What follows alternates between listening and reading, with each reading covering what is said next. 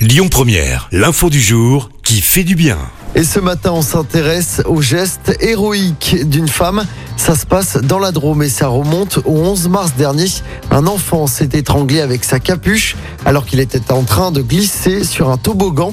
La capuche s'est en fait retrouvée coincée, mais une ATSEM, un agent territorial spécialisé des écoles maternelles, a assisté à la scène. Elle s'est alors précipitée vers l'enfant pour lui donner les gestes de premier secours. Elle lui a notamment fait un massage cardiaque. Le petit garçon qui avait perdu connaissance a finalement repris conscience quelques minutes plus tard. Il a été ensuite transporté à l'hôpital lors de l'arrivée des secours. Ses jours ne sont plus en danger. Le massage cardiaque réalisé par l'ATSEM lui a probablement sauvé la vie, selon les pompiers. Écoutez votre radio Lyon Première en direct sur l'application Lyon Première, lyonpremière.fr et bien sûr à Lyon sur 90.2 FM et en DAB+. Lyon Première